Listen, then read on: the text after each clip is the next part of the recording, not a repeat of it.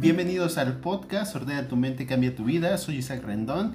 El día de hoy me encuentro con la psicóloga Tania Morales. Bienvenida Tania, ¿cómo estás? Hola, ¿qué tal Isaac? Qué gusto volver contigo. El día de hoy hablaremos de por qué necesitamos a alguien. Este es un tema que estuvimos platicando, Tania. Bueno, fuera del micrófono, estuvimos platicando mucho porque es una constante, es un tema que se repite mucho, sobre todo con nuestros pacientes. Y no es la primera vez que vemos esto, que, y que nos intriga bastante, ¿no? ¿Por qué la gente depende de él? ¿Cuál es tu hipótesis, Tania? ¿Por qué crees que pasa esto tan seguido? Pues como ya lo habíamos estado platicando un poquito, Isaac, y llegamos a la conclusión que son muchos puntos que vienen, más bien que, que, que, que caen en esta situación, ¿no? Que era justamente esta parte de, yo lo llamo así, perdernos a nosotros, porque nuestro ser querido no se vaya de nuestro lado. Eh, sí, y eso es algo muy común bueno, vamos a, vamos a contarles una situación y vamos a ver si les hace mucho sentido. Alguna vez seguro han querido mucho a una persona, ¿no? Seguro les ha pasado a todos. Todo el mundo les ha pasado. Pero llega un punto en el que nuestro afecto se vuelve algo más. Y ya no solo es que lo queramos mucho, ¿no? Hay muchas veces decimos esto de yo lo necesito. cuando decimos esto es que ya llegamos en un punto muy profundo de la relación. Y no porque sea mejor, sino más bien porque ya creamos una dependencia, ¿verdad? Entonces, en este caso, lo complicado es darnos cuenta cuando se crea esta dependencia, porque todo parecería como lo normal en el amor, ¿no? Querer estar con alguien, querer abrazarlo, estar cerca de esa persona, pero ¿y qué pasa cuando no está? ¿No les ha pasado que se ponen ansiosos, que se preocupan mucho, que se preguntan qué estará haciendo, que cada vez quieren pasar más tiempo con esa persona? O sea, la dependencia ocurre de muchas maneras, ¿no? ¿Cómo has visto tú la dependencia en, este caso también con tus pacientes o con otras situaciones? ¿Cómo has notado que esta persona llega a sentirse dependiente? ¿Qué hacen? Pues yo noto más la dependencia cuando las personas, como lo decías, o sea, justamente ya quieren hacer todas sus actividades, toda sus, eh, su rutina, por así llamarlo, con esa persona.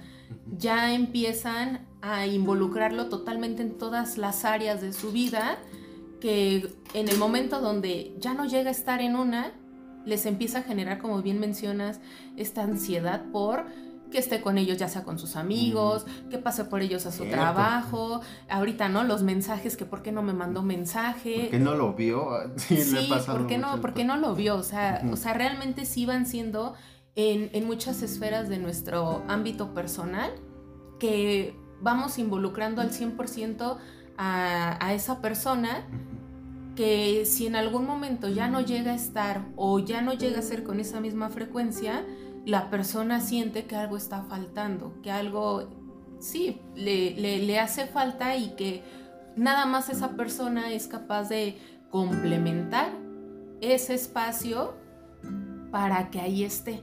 Que en el momento donde voltea y se da cuenta que no le mandó mensaje a las 9, no le mandó mensaje a las 10, no le contestó, lo dejó en visto. Oye, ¿cómo duele eso? Eh? Ah, claro. ¿Por qué, ¿Por qué hoy no pasó por mí? Eso. Porque hoy no me esperó. O sea, hoy me dijo que se quería ir solo con sus amigos a... ¿Y por qué no me invitó a mí? ¿Qué quiere? ¿Qué no quiere que vea? ¿O quién quiere que no conozca? Esas son cosas muy, muy peculiares. Y bueno, ya hace cuánto, dos años, ¿no? Que tuvimos el último podcast. Fuiste de, de las primeras invitadas al podcast. Y hablamos precisamente de esto, del amor. Y dos años después, una pandemia de por medio no sé si te pasó, pero muchas, muchas parejas que atiendo precisamente como que el punto de quiebre esa pandemia. O sea, estaban bien aparentemente, pero cuando surge la pandemia y después de lo que viene posteriormente, precisamente hay muchos conflictos. Tanto uno de dependencia emocional como otro como de un quiebre, porque la relación ya no funciona. Y en ambas situaciones realmente nunca entendimos por qué sentíamos esto. Yo siempre les hago una pregunta a las parejas cuando vienen conmigo a terapia, les pregunto, ¿por qué están juntos? Y no te imaginas las preguntas, las respuestas que me dicen. ¿A ti qué te han dicho de por qué están juntas tus parejas? Literal así nunca he, ¿Nunca preguntado nunca he llegado así directamente por qué, ¿no? Entonces, mejor cuéntanos tú. Ok, a mí me pasa algo curioso. Yo cuando le pregunto por qué están juntos, te puedes dar cuenta de las incongruencias, de las ideas tan equivocadas que tienen sobre el amor. Y creo que eso tiene mucha relación con la dependencia que creamos con, las, con nuestra pareja. Cuando les pregunto eso, muchos me responden, ah, porque lo amo, porque lo quiero, porque tengo hijos con él, porque estamos casados, o sea, porque tenemos una casa juntos. Todo termina siendo como algo que los ata artificialmente. O sea, como nada así porque sí quiero estar con esa persona, sino es porque tengo que estar con la persona. Y eso es muy curioso que la gente lo vea de esa manera. En el caso de la dependencia ocurre esto, precisamente por eso se llama el, el podcast así. ¿Por qué necesitamos a alguien? Porque no solo es yo lo quiero, sino yo lo necesito. Y en tu caso, no sé, Tania, como te digo con tus pacientes, ¿cómo se ve esto en una persona? ¿Cómo te das cuenta de que alguien ha desarrollado esa dependencia, de que necesita a una persona? ¿Qué te han dicho? ¿Qué has visto en tus pacientes? Pues yo más que nada lo que noto en ellos es que dejan de ser ellos. Dejan su esencia, dejan esa personalidad con la que ellos venían de antes de tener esa pareja. O sea, realmente empieza a haber una incomodidad en ellos. O sea, yo he visto que incluso eh, dudan, dudan de ellos mismos o de ellas mismas. Porque, por ejemplo, me ha tocado ver, y más en, mujeres, que, que empiezan a hacer todo lo posible para que su pareja esté. Empiezan a, comportarse como se supone que a su pareja le gusta. Digo, yo lo he visto mm, más claramente, eh, digo, en ejemplos eh, directos o específicos. Si a su pareja no le gusta que usen un short, Ah, ese grado, ya, ¿no? Ya, ya, ya lo dejas de usar para que no se enoje. Si a su pareja les gusta este, ir de fiesta cada fin de semana y a la chica o al chico no tanto, lo hacen. Cierto. Entonces empiezan a dejar de ser ellos con tal de complacer a su pareja y que pues obviamente eso influya a que no los dejen, a permanecer ahí en una relación que no están siendo ellos, que se tienen que comportar de otra manera totalmente diferente a la que ellos son. Porque yo a veces así lo siento, que creen que si son ellos, esa pareja ya no va a estar con ellos. Cierto. O, bueno, sí, como estas cosas que les gustan hacer, que no quieren hacerlas porque desata una pelea, un conflicto, una discusión. Y con tal de no tener peleas o discusiones, siempre pasa, ¿no? Que uno de los dos toma el, la postura del mártir, del que se sacrifica por el otro. Puede ser el hombre o la mujer. Y en tu caso, pues sí pasa mucho, que de seguro a muchos les ha pasado que simplemente por no tener una pelea dicen, sí, le voy a dar la razón, le voy a decir, no le voy a decir nada más o me voy a quedar callado. Y eso es parte de por qué lo estás haciendo. Y es ¿y qué, te dicen tus pacientes cuando les preguntas que por qué lo hacen? ¿Qué te dicen? Pues como ahorita lo dijiste, justamente eso de, eh, lo hago para evitarme una pelea. Lo hago porque sé que no le gusta. Lo hago porque este tal vez al rato yo le tenga que pedir lo mismo y pues no ah, quiero. Sí, cierto, es el intercambio equivalente, me encanta, porque todos, todos, todos quieren como sacar su regla o sacar su contador de cuánto esfuerzo he puesto por ti, como que siempre quieren quedar iguales, ¿no? Ajá, pero es que luego también es bien chistoso, ¿por qué es eso? Ah, ¿Por qué les pides esto? Ah, bueno, pues porque él también me pidió esto, entonces yo le tengo que pedir. Entonces empiezan ahí los dos a generar un juego medio macabro que pues se va generando un conflicto en esa relación. Sí, y pues es que todos queremos como, siempre inconscientemente queremos como que estar igual, en las mismas condiciones, ¿no? Me acuerdo de una pareja que tenía que eh, decían, eh, no, es que desde el principio llegamos a un acuerdo de confianza. Dije, ¿y cuál es el acuerdo de confianza? Ah, que nos íbamos a pasar las contraseñas de todas las redes sociales. Digo, ¿y cómo les ha ayudado eso a su confianza? Dice, no, es que cada vez desconfío más de mi pareja, porque seguro tiene otra cuenta que no me pasó, o seguro le cambia la contraseña, o seguro ahí no publica nada. O seguro, creo que me dijeron que pensaba que su pareja tenía hasta otro teléfono, o sea, para, no, para ocultar todos sus mensajes. Y esa es la gran ironía, entre más confianza queremos tener con nuestra pareja, eso implica sacrificarnos a nosotros, como hacer cosas extras por la relación, peor se pone la relación. Como muchas personas, hombres o mujeres, que con la intención de no perder a su pareja empiezan a, a sacrificar cosas, como ya lo habíamos mencionado de yo quiero evitar un conflicto, yo quiero evitar esta discusión, yo quiero, por ejemplo, como lo decías, ¿no? La ropa, quiero vestirme así, ponerme aquello, no ponerme esa cosa. Todo tiene como una intención preventiva y eso creo que es el mayor problema. Estamos en una relación para prevenir conflictos. ¿En qué punto se volvió eso, Tania? ¿Por qué? O sea, una relación era para disfrutarse. O a lo mejor yo lo entendí mal, no sé, yo lo he entendido mal toda la vida. No, no, no, no a veces también me lo pregunto, pero yo lo, yo lo noto más este, e, esta situación cuando ya queremos llegar a ese grado de control hacia la otra persona. Ok, el control entonces. O sea, para mí es como que, como que ese punto clave de, del querer controlar a la otra persona y que de esa manera nosotros creer que pues no se va a ir con alguien más, que tenemos la situación bajo control, o sea, se, va volviendo justamente esta, lo que decíamos al principio, esta dependencia, pero yo lo veo un poco más basada hacia el control. Si creo que actúo de esta manera, lo hago de esta manera, eh, me comporto de esta manera, sea menos probable que mi pareja se vaya, sea menos probable que mi pareja se aleje de mí. Es cierto. Y desde mi perspectiva eso es incómodo porque no lo estás disfrutando. O sea, realmente ya cuando llegas a ese nivel con alguien, como lo dijimos, eso genera demasiada ansiedad. Entonces, yo así se los planteo a mis pacientes. ¿Qué beneficio estás teniendo estar todo el momento alerta, eh, dándote cuenta si te va a contestar o no te va a contestar? O sea, realmente qué tanto tú estás disfrutando el compartir tu vida con alguien. El crear algo con alguien si lo único que tú estás es estar al pendiente de sus acciones, de sus reacciones, de dónde está, de con quién está, ya no se vuelve divertido, ya no se vuelve algo que de veras te encanta que disfrutes, Exactamente, o sea, porque una relación yo creo que es algo fluir sin ese miedo de por medio. Sí, se siente como. Es que se siente, se siente esa chispa, esa conexión. Ya cuando sientes que tienes que estar en una relación, es muy diferente. Y hay un ejemplo, recuerdo que apenas vi un ejemplo, un experimento que hicieron que demuestra la diferencia entre querer hacer algo y tener que hacerlo, aunque el esfuerzo sea el mismo. En una caja pusieron a dos hámsters. Un hámster que tenía una ruedita donde se ejercitaba, pero esta ruedita estaba libre. O sea, si el hámster se quería subir, subir podía subirse y hacer el ejercicio que quisiera.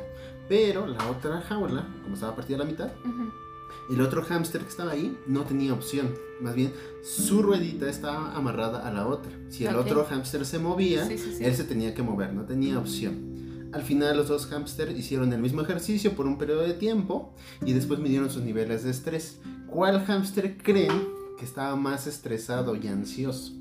Pues el que tenía que moverse y no tenía opción. Y es lo mismo una relación de este tipo, que es yo ya no quiero estar con esta persona, pero tengo que estar, tengo que hacerle feliz, tengo que complacerlo. Porque es diferente, yo quiero complacerlo porque me gusta, ¿no? es como ese, un regalito que le das a alguien porque quieres. No como de, sabes que esa persona quiere que le regales algo y tienes que regalárselo. Sí, sí, sí. es completamente diferente, ¿no?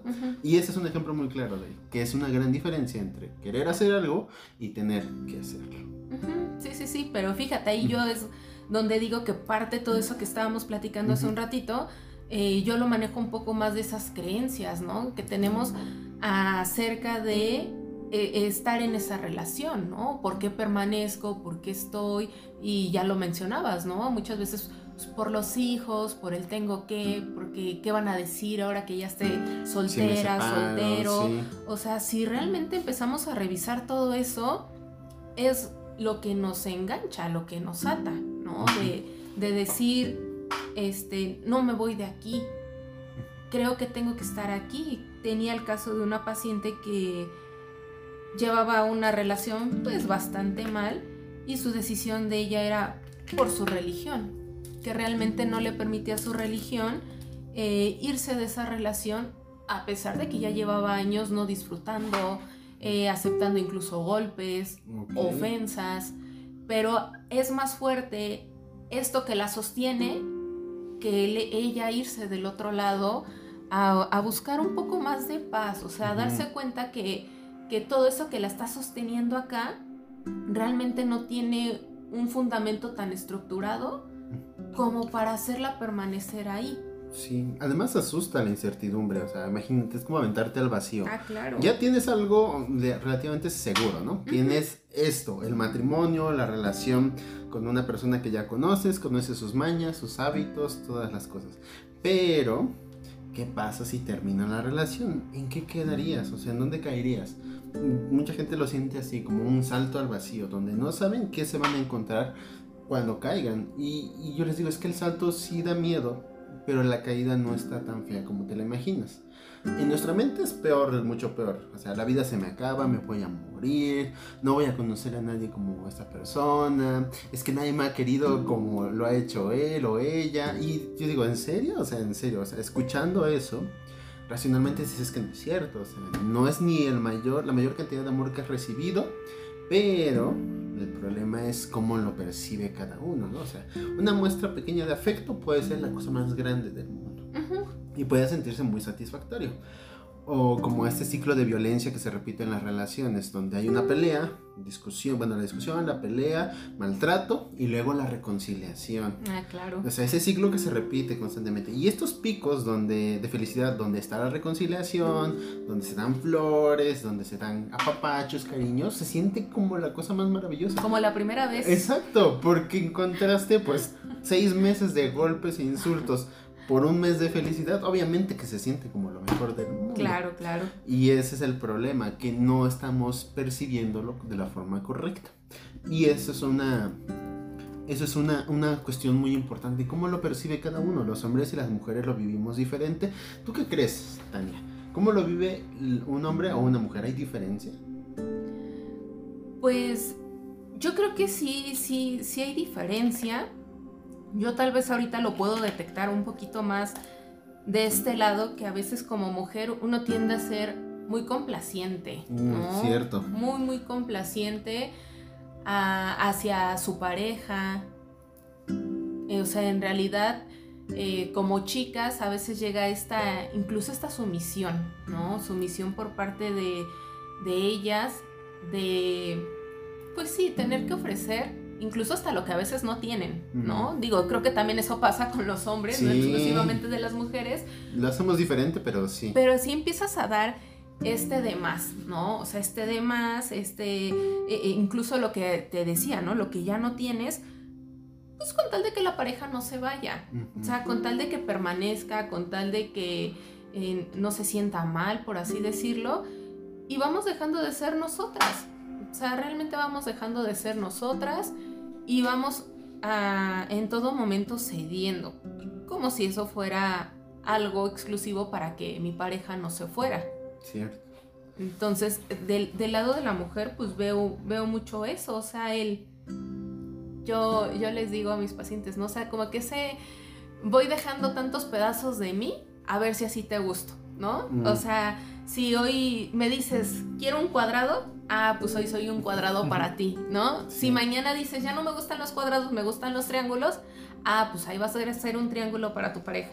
Y si al rato los triángulos ya no le gustan a tu pareja, así va siendo en cada momento. Pero lo peor es cuando te das cuenta que ninguna figura le gustó, tú te transformaste en todas y al final pues quedaste deforme. Y ni así fue suficiente. O sea, entonces realmente ahí yo les digo, o sea, ¿de qué se trata? De estarnos deformando, estarnos, este, pues sí, dejar nuestra esencia para que la otra persona esté bien, pero es lo peor, ni terminas bien tú, ni termina bien la otra persona. Es cierto.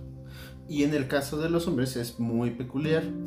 Eh, no es un secreto que los hombres tenemos cierta dificultad para identificar nuestras emociones.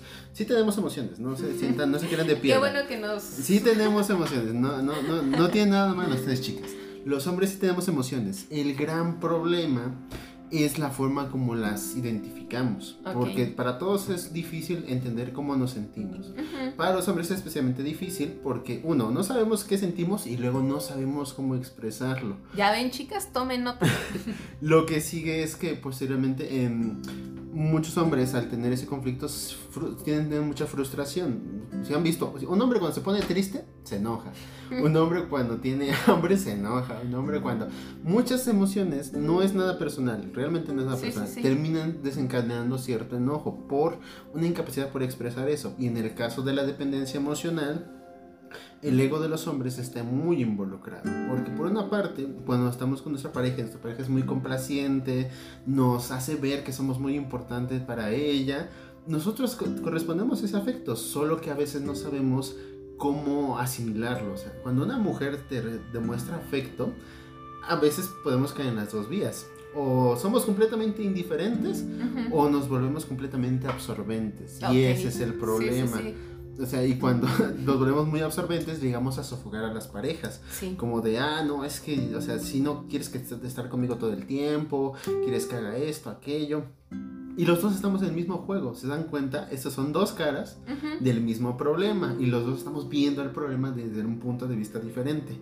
Imagínense una línea imaginaria como si uno de los dos fuera el bueno o el malo, pero es que realmente no existe eso. Los dos estamos dentro de este sistema y cada uno tiene sus propios problemas.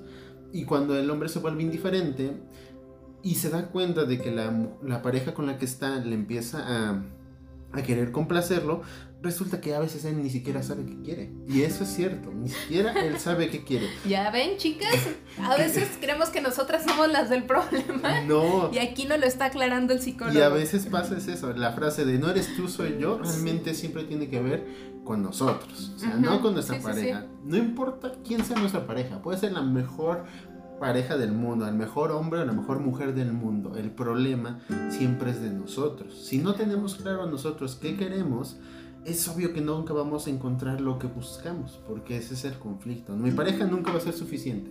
Y eso le pasa a muchos hombres. Ven a su pareja, no les parece suficiente, pero tampoco deciden dejarla porque no tienen más opciones a veces. O sea, como de, es que, ¿qué hago? Si la dejo, pierdo esto. Y eso que me da ella, lo valoro mucho. Pero también hay cosas de ella que no me gustan. ¿Y cómo le hago? ¿Cómo balanceo todo eso? Y es donde ambos nos perdemos. Sí. Pero sí quiero que quede claro esto, o sea, cómo lo ve cada uno. ¿Se dan cuenta? Desde la perspectiva de las mujeres es este proceso de tener que dejarse la vida por complacer a su pareja. Mientras que del otro lado podríamos culpar a los hombres por no saber qué quieren, pero eso sería también minimizar el problema. Sí, sí, sí, no se crea doctor. También de este lado a veces nos surge, nos surge esta duda y ahí es lo más importante conocernos cada quien. Sí, era lo que lo importante. O sea, conocernos cada quien, porque si yo llego esperando que la otra persona me dé y la otra persona llega con la misma expectativa, pues que se va a armar aquí. Nada, nunca termina bien. Si yo llego vacía en todos mis aspectos, llego vacío de cariño, eh, quiero que mi, mi pareja me complazca, quiero que mi pareja sea cariñosa, que, o sea, todo, o sea, que sea yo una canasta vacía esperando que el otro me llene y llega el otro y es exactamente lo mismo. Exacto. Entonces, ¿qué se va a armar, doctor? A ver, Nada, y a veces lo que pasa es que es cierto, todos llegamos con la canasta vacía y alguno trae, no sé, un pedazo de pan, unas rodajas de jamón y se lo dan, pero como la otra persona no tenía nada, dice, wow. Es lo mejor del mundo, es lo mejor que me han dado en la vida. Pero, pero es que te dio muy poquito. Pero es que como no tenías nada, y ese siempre va a ser el problema cuando desde nuestra carencia nos vinculamos, obviamente siempre vamos a terminar perdiendo. Eso es importante analizarlo. Si nosotros tenemos algo, carencia, si necesitamos afecto, cariño, atención, eh, infinidad de cosas, eso hay que, hay que buscarlo. Si buscamos una pareja desde la carencia, es obvio que nos vamos a enganchar con quien sea muchos hombres dicen, pero ¿por qué mujeres tan, tan lindas terminan con los peores patanes del mundo? ¿Qué pasa? Y explíqueme eso, psicóloga. Pues es justamente e, e, esto que mencionas, o sea, carencias las tenemos todos, todos, todos, absolutamente todos. Obviamente a mayor, a menor medida, ¿no? Pero si yo no tengo eso y medianamente veo que tú lo tienes, pues claramente lo voy a querer, te lo voy a pedir incluso hasta te lo voy a exigir, ¿no? Que, que, que, que, me lo des, ¿por qué? Porque carezco de eso, ¿no? Entonces hay veces que llegas y me avientas tus 5 gramos de jamón y pues... Ah, pues claro, ¿no? O sea, yo, un con, yo, yo, yo, con hambre y tú tienes, pues oye, pues lo, lo quiero, ¿no? Cierto. El problema es también la otra persona que no sabemos también qué tanto tenga. Cierto. Qué tanto te quiera dar y cómo te lo quiera dar. Entonces, imagínate, empezamos a juntar todos estos elementos y pues todos carecientes. Es como pues, es una mezcla para el fracaso. Sí. Exactamente. Entonces, por ejemplo, yo lo platico más con las mujeres porque son las que tengo más en terapia que empiecen a identificar todo eso, todo eso que buscan en su pareja, todo eso que le piden, como que, que sea, porque así, así se lo digo, psicólogo. No hay edad para que las mujeres fantasiemos con el príncipe azul. En serio, me ha tocado de todas las edades que, proyectamos, y digo proyectamos pues porque me ha pasado en su momento, de ese amor romántico, ese amor bonito, el que no lo cuentan, de, ay, ¿no? Tan bonito que, se ven las películas, ¿no? ¿Cuántos años han hecho las comedias románticas? Sí, no, demasiado. Entonces uno llega con esa expectativa de, eh, de hacia la otra persona, pero esperando que no lo dé, esperando en todo momento que él llene, que él haga, que él todo, pero pues la otra persona es otro ser igual que nosotros, carente, con problemas, con problemas, deseando también lo mismo. Entonces, si yo no lo empiezo a reconocer, ¿qué es eso que le pido? Y me lo empiezo a dar yo, lo empiezo a crear hacia mí. Imaginemos que, pues sí, qué, grandioso sería que todo eso que yo le estoy pidiendo a esa persona empezara por mí, empezar, empezar a hacerlo para mí. O sea, creo que si empezamos a llenar esos conductos emocionales cada quien, cuando lleguemos con una pareja, vamos a hacer un total complemento. Vamos a, realmente a, potencializar lo que es una relación. Que es lo ideal. Y, seríamos completamente eh, ese conjunto como pareja de hacer algo padre, de hacer algo grandioso y no desde tú me tienes que hacer, tú tienes que hacer esto por mí. Siempre. Todo, todo. Entonces es donde les digo, o sea, tú aprende a identificar todos estos elementos para que en el momento que a tu pareja le falle, tú no te sientas mal. Tú no sientas que tú eres la culpable, que tú eres la que lo tiene que cambiar, que tú... Nada, nada de eso. Porque ya le dejas esa parte a, a tu pareja de que ella resuelva sus propios conflictos, de que ella se dé cuenta o él se dé cuenta qué es lo que tiene que solucionar y ya no te enganches desde esta dependencia de lo tengo que hacer, yo lo tengo que cambiar, yo lo tengo que... porque en realidad no es así. Y que en el momento donde tu pareja no te envió en el día 200 mensajes, tú tengas la total tranquilidad de no caer en paranoia, de no sentirte mal. Que si se despedía de tres besos y hoy nada más te dio dos. No, lo peor que puede pasar. No empiezas a interpretar ya no me quiere igual, de seguro el tercero se lo di a la otra. Ya no, me, ya no le gusto. Ya no le gusto, o sea, realmente no, pero ese sí es un, un trabajo personal muy amplio que obviamente no se logra en un día. Sí, y eso hay que tenerlo muy consciente. Yo siempre les digo, o sea, la confianza se construye de nosotros hacia nuestra pareja, porque si no caemos en ese conflicto de es que esperamos que nuestra pareja nos genere la confianza, pero realmente nosotros tenemos que estar seguros de lo que hacemos, porque algo es seguro, y esto siempre le duele a mis pacientes cuando se los digo, es que se va a acabar. O sea, un día se va a acabar. no, no le rompa el corazón a nuestra audiencia. Ya sé, pero un día se va a acabar. Puede ser hoy, mañana o en 20 o 30 años pero eso es lo que nos da, debe dar tranquilidad, o sea, saber que es una elección estar con alguien. Claro. y que así somos libres realmente, como lo mencionabas, Tania, de no tenemos que unirnos desde la carencia con miedo a perder, más bien tenemos que relacionarnos desde nuestra confianza para poder estar una, tener una relación estable. Y que sea que potencie nuestras habilidades para que al final no tengamos miedo de perder nada.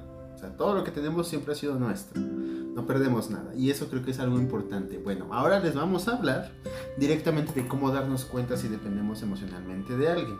Es muy variable para todos y puede pasar muchas cosas, pero sí, sí hay algunas cosas que se repiten. Uno, como ya lo habíamos mencionado, si sienten que necesitan a sus parejas, si de repente no hablar con la pareja eh, les causa ansiedad, si, si quieren saber dónde está, si sospechan de su pareja, muchos pacientes hacen eso, de sospechan de sus actitudes, de, ah, es que hizo esto, es que se rió cuando le llegó un mensaje, es que no, no, no, es que no me dijo a dónde iba. Esas son muchas actitudes que pueden revelar que realmente nosotros creamos esta dependencia. La dependencia emocional va más allá de eso, es como una obsesión con la pareja. Y hasta cierto punto se pierde el objetivo, ¿no? Porque ya no queremos a la pareja, queremos la sensación o la, pues sí, la sensación que nos produce la pareja. En, este caso, Tania, ¿tú qué has visto? ¿Qué cosas hacen las personas? Y que tú dirías, esto es como una, algo que dice claramente tú dependes de tu pareja. ¿Has visto algo de especial? Yo les digo que cuando llegamos a la parte de dependencia es como consumir una droga. Oh, cierto, muy buena es metáfora. Como, es como consumir una droga. O sea, llega el momento donde eh, consumiste tantito y te gustó, tantito le va subiendo la dosis, la dosis, la dosis, que en el momento donde estamos en abstinencia o vamos disminuyendo, pues obviamente entramos en ese estrago de mm. ansiedad, lo que nos provoca estar... También hay depresión, tristeza. Ah, claro, todo, todo somatizamos, todo, pues sí, todo, todo estamos proyectando, pero porque justamente creamos esta dependencia, como les decía al principio, de hacer todo con él o con ella, o sea, que todo tu mundo vaya gira alrededor de esa persona. Eso es muy cierto. Si ustedes se ven a sí mismos cancelándole planes a sus amigos. Ah, sí. Si ustedes mismos se ven haciendo cosas, cualquier, cancelando salidas, planes con sus amigos y toda su vida gira alrededor de su pareja, les tengo una mala noticia. Inevitablemente y con mucha seguridad es que sí, tienen dependencia emocional con su pareja. Porque no hay otra manera, o sea, tenemos varias esferas en nuestra vida, nuestra vida personal, de pareja y profesional. Y si se dan cuenta, son tres cosas. Si toda nuestra vida está enfocada solo en la pareja, ¿qué pasa con lo demás? Lo descuidamos inevitablemente. Sí, sí, sí. Por eso es que cuando, eh, no sé si le ha pasado, psicólogo, que cuando llegan los pacientes, dicen, ya ni tengo amigos. Cierto, mucho. Ah, ya ni salgo con mi familia, nada. Entonces terminan la relación y se encuentran en ese abismo de... No tienen nada. ¿Y ahora qué soy? ¿No? Ahora, ¿qué soy si todo lo que hacía con esta persona? Iba al súper con él, me acompañaba a la escuela, después me pasaba por mí al trabajo, en la tarde comíamos juntos, me pasaba a dejar a mi casa, cenábamos, o sea, realmente era todo, con él, o sea, como si hubiéramos sido gemelos y, y viniéramos pegados, ¿no? Sí. Que es obvio que el día que ya no esté con nosotros, se va el mundo. Va a haber este vacío enorme de estoy solo. O sea, ¿qué onda? ¿Dónde está esta, esta sombra que a todos lados me acompañaba realmente? Y, sí he tenido pacientes que se sienten así de extraviados, de, ay, es que ya no tengo nada que hacer. pero es que, ¿qué hacías? Digo, es que toda mi rutina dependía de él. De hecho, la única razón por la que salía era porque él me invitaba o ella me invitaba. Digo, pero es que ese es el problema. No es que sea imposible reconstruir tu vida, más bien primero hay que empezar a identificarlo.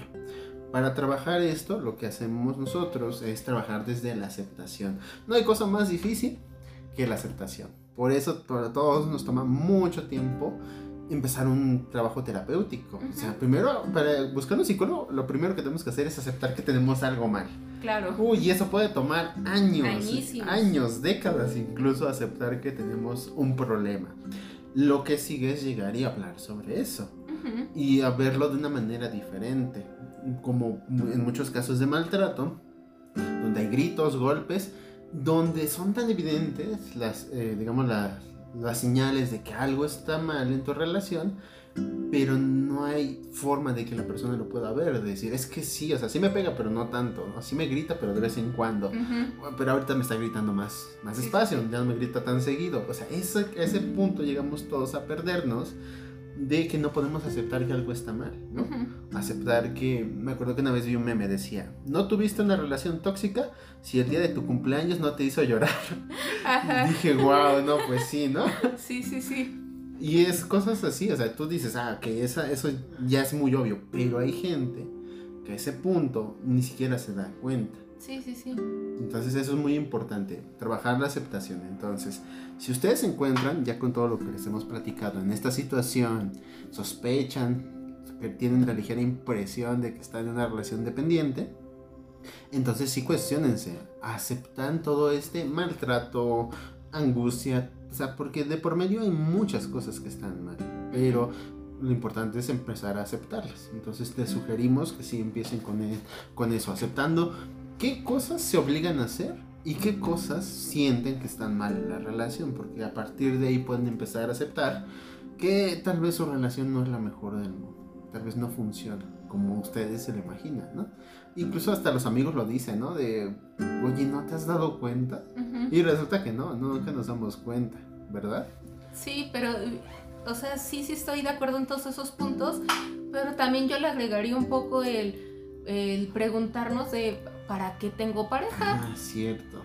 Una pregunta muy importante. O sea, ¿para, qué? tengo pareja? Para que me haga mi vida más difícil, para que me potencialice mis miedos, mis inseguridades, para que me diga cómo hacer mi vida, para que me ponga reglas, para que, o sea, porque realmente eso es lo que llegamos a hacer con esa dependencia, ¿no? De estarles preguntando todo el tiempo si lo estoy haciendo bien, si lo estoy haciendo mal, si para acá sí voy, para allá no voy, si esto hago, si esto no hago.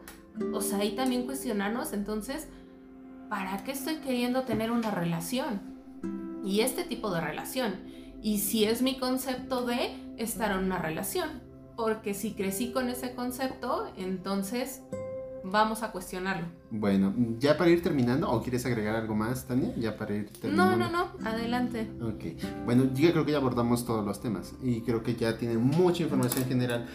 Solo hay que hacer una aclaración. El proceso para salir de este tipo de relaciones es difícil. Evidentemente, si necesitan ayuda, no duden en buscarla. Tienen nuestras cuentas. Así verás cómo te pueden seguir, Tania. Bueno, si quieres al final dejamos la de las, las, cuentas para que te sigan también, si les interesa más sobre este tema. Sí es importante buscar ayuda, no es tan sencillo, o sea, en teoría suena fácil, ¿no? O sea, se los contamos. Claro, claro. Pero de aquí a que nos demos cuenta, de aquí a que lo aceptemos, de aquí a que soltemos todo este dolor y que aceptemos la pérdida, es un tramo muy grande y duele demasiado para muchos.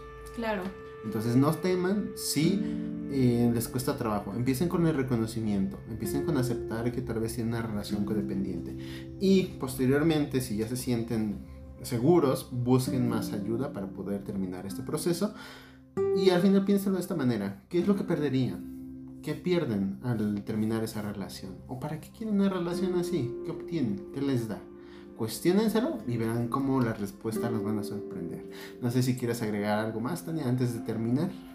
No, creo que igual como lo mencionas, abordamos el tema, tal vez se escucha muy fácil, como lo dijiste, pero pues sí tiende a ser un poquito más complejo de lo que acabamos de abordar. Entonces, como lo mencionas, si se notan en alguna situación incómoda por la que están pasando, no duden en acercarse a algún especialista para que los oriente y sobre todo que se den cuenta que a la larga esto puede ser más difícil si no salimos en el momento adecuado.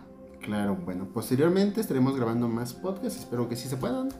claro, por acá andaremos. Vamos a grabar más episodios hablando sobre este tema. Recuerden dejarnos sus, nuestras, sus preguntas para que nosotros respondamos en el podcast. Eh, ¿Cómo te pueden seguir, Tania? ¿Cómo está tu perfil? ¿O dónde te pueden encontrar? Ok, en Facebook estoy como psicóloga Tania Morales y en Instagram psicóloga-morales-bajo. Para que te vayan a seguir y que te dejen ahí sus preguntas y cualquier cosa. Espero que les haya gustado el podcast. Nos escuchamos en el próximo episodio. Hasta luego. Nos vemos. Bye.